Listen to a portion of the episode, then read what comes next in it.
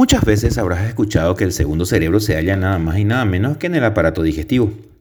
Y es que no solo porque la ingestión y digestión de alimentos es una función vital que está controlada por la interacción entre el tracto gastrointestinal y el cerebro, sino porque en el tracto gastrointestinal tenemos muchísimas más neuronas que en cualquier otra parte del cuerpo. Acompáñame en esta edición de Cerebro de la Vida donde te cuento cómo funcionan los mecanismos de hambre y saciedad. Soy Dr. Mime. El hambre es una sensación normal que le dan a uno ganas de comer. El cuerpo le dice al cerebro que el estómago está vacío. Esto hace que el estómago ruja e incluso puedas llegar a tener retorcijones de hambre. algunas personas el hambre incluso las hace sentirse aturdidas o de mal humor o con sueño o incluso cefalea. Cada uno es diferente. El hambre está controlada parcialmente por una parte del cerebro llamada hipotálamo, los niveles de azúcar en sangre o glicemia lo vacío que está en el estómago y los intestinos y ciertos niveles de hormonas en el organismo. La saciedad, por su parte, es una sensación de estar satisfecho. El estómago le dice al cerebro, oh, estoy lleno. Normalmente esta sensación hace que dejes de comer y no vuelvas a pensar en comida por varias horas. La saciedad está controlada también parcialmente por el hipotálamo, los niveles de azúcar en sangre o glicemia y tener comida en el estómago y los intestinos. El apetito es un deseo por la comida generalmente después de ver, oler o pensar en la misma. Incluso después de sentirse lleno, el apetito puede hacer que se siga comiendo. También puede impedir de comer aunque tengas hambre, y esto podría pasar cuando se está enfermo o se siente estresado. La ingestión y digestión de alimentos es una función vital que está controlada por la interacción entre el tracto gastrointestinal y el cerebro. Las señales hormonales y neuronales del tracto gastrointestinal son actores clave en esta vía de señalización bidireccional. Cuando la comida está ausente en este tracto se generan señales de hambre y se estimula la ingesta alimentaria. Por el contrario, cuando la comida está presente en él, las señales de saciedad anularán esas señales de hambre y se inhibirán la ingesta alimentaria. La interrupción del delicado equilibrio entre señales de hambre y saciedad induce un desequilibrio entre ingesta de energía y el gasto energético que pueden conducir a un aumento o pérdida de peso respectivamente. Se espera que el hambre sea máxima antes del comienzo de la comida. Durante esta, el hambre disminuye y la saciedad aumenta, lo que contribuye a la decisión de interrumpir la ingesta alimentaria. Inmediatamente después de la comida se espera que el hambre esté ausente por su parte y la saciedad sea máxima. El ciclo se reinicia con el regreso del hambre y el desvanecimiento de la saciedad, de manera a prepararse para la siguiente comida. Diferentes procesos controlados por el tracto gastrointestinal pueden contribuir a dos aspectos cruciales del control de la ingesta alimentaria.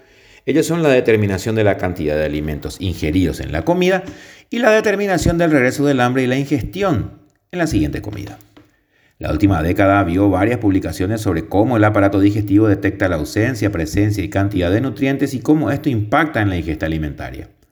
Diferentes vías periféricas están implicadas en la regulación del ciclo ingestión y digestión de alimentos, los mecanos receptores y quimioreceptores combinados, las hormonas peptídicas liberadas periféricamente y las vías neuronales proporcionan retroalimentación al cerebro para determinar las sensaciones de hambre, aumento de la ingesta energética o de saciedad, cese de esa ingesta energética, regulando el metabolismo humano. Pero, ¿cómo surge el hambre? Me explicaremos con un ejemplo de cómo y por qué surge el hambre, poniéndonos en situación. Son las 12 del mediodía y llevamos más de 5 horas sin llevarnos nada a la boca. Queremos comer, ¿por qué? ¿Qué pasó para que tengamos esa sensación? Lo que sucede es que el estómago ha empezado a sintetizar una hormona llamada grelina. Esta hormona viaja hasta el hipotálamo donde activa un grupo de neuronas que sintetizan varias sustancias, entre ellas, por ejemplo, el neuropéptido I. En conjunto, estas desencadenan la sensación de hambre, nos indican y avisan que debemos comer. Otra de las señales que intervienen en el aumento de la sensación de hambre es el nivel de glucosa en sangre, o sea, la glicemia que en ese momento del día también va a la baja. Por fin empezamos a comer. Poco a poco va apareciendo la sensación de saciedad gracias a sustancias liberadas en nuestro intestino como respuesta al contacto con los alimentos. Es el caso de la colecistoquinina y el péptido I, entre otras. Su objetivo es inducir señales de saciedad en el hipotálamo para detener la ingesta de alimentos que se está llevando a cabo. Por su parte, conforme aumentan los niveles de glucosa plasmático como consecuencia de la ingesta alimentaria, se segrega la insulina. Esta hormona segregada a nivel de los islotes de Langerhans del páncreas también actúan sobre el hipotálamo para que éste favorezca la sensación de saciedad. Todo este sistema lo podemos imaginar como un exquisito engranaje de relojería que nos induce a tener apetito o detener la ingesta alimentaria. La ingestión de alimentos no solo tiene un control a corto plazo, como se explicó, sino también lo tiene a largo plazo. Aquí interviene otra hormona, la leptina, la que se sintetiza en el tejido adiposo y tiene una acción anorexigénica, es decir, inhibidora del apetito. De forma sencilla, cuando ganamos peso por aumento de tejido graso, aumenta la secreción de leptina que llega al hipotálamo. Aquí esta hormona disminuye la actividad de las neuronas que generan la sensación de hambre. Y al contrario, cuando perdemos peso disminuyen los niveles de leptina y se activan las neuronas orexigénicas o activadoras del apetito. ¿Por qué? Al fin y al cabo se busca ingerir alimentos para aumentar las reservas de grasa. Si miramos esto desde un punto de vista evolutivo y teniendo presente que hemos pasado miles de años con escasez alimentaria, es lógico pensar que la vía más eficiente sea la última descrita y no la primera. Por ello, generalmente es mucho más difícil perder peso que ganarlo. El cuerpo humano está formado y creado para acumular grasa.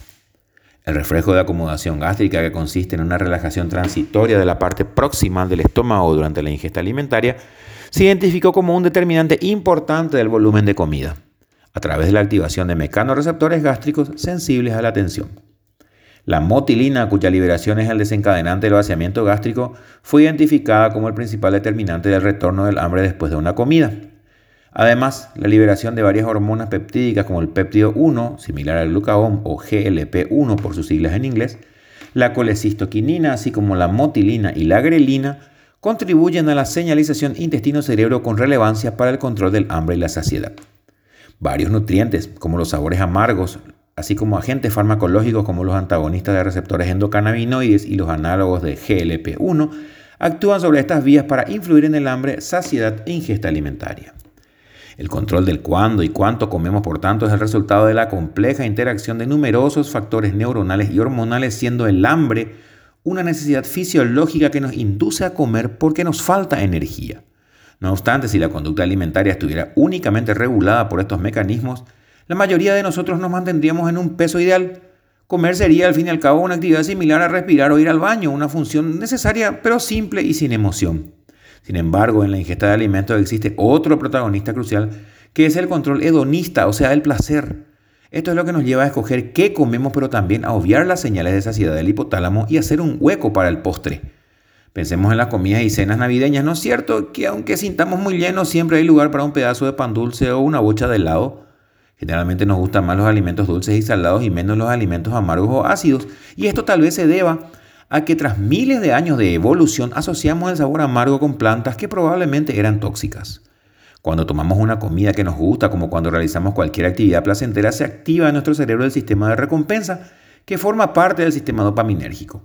Se observó en animales de experimentación que la ingesta de alimentos ricos en azúcar desencadena una potente liberación de dopamina generando placer y deseo de consumir ciertos alimentos. Igualmente sabemos que la comida puede ser un medio para intentar compensar nuestras emociones.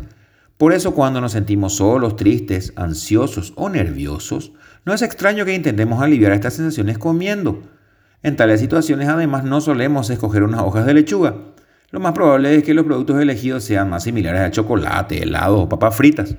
Por si fuera poco, estos activan con mayor intensidad nuestro centro de recompensa, induciéndonos a comer incluso cuando estamos satisfechos. La interacción entre los sistemas hedónico y homeostático, o sea, el placer y el equilibrio de la ingesta, es una de las razones por las que a veces nos cuesta tanto controlar cuándo, cuánto y qué comemos. Hoy por hoy, aunque sus mecanismos se entienden cada vez mejor, aún no comprendemos la complejidad de la conducta alimentaria. Ahora bien, sí podemos proporcionar algunas pautas para tener una relación sana y satisfactoria con nuestra alimentación, entre ellas ingerir alimentos de buena calidad, cocinados de forma simple y utilizando, por ejemplo, aceite de oliva virgen, que ayuda a aumentar las propiedades sensoriales de nuestra cocina. También tratar de acompañar nuestros platos con muchas verduras, legumbres y hortalizas. Además de sabor, nos proporcionan fibra, un nutriente clave para mantener nuestro cerebro intestinal saciado más tiempo. Comer también es un acto cerebral. Es más, es mucho más cerebral que meramente digestivo. Entender cómo funciona este sistema gastroentero entero cerebral, por darle un nombre, nos ayudará a disfrutar más del placer de una buena comida. Nos encontramos en otro episodio de Cerebro de la Vida. Soy Doctor Mime.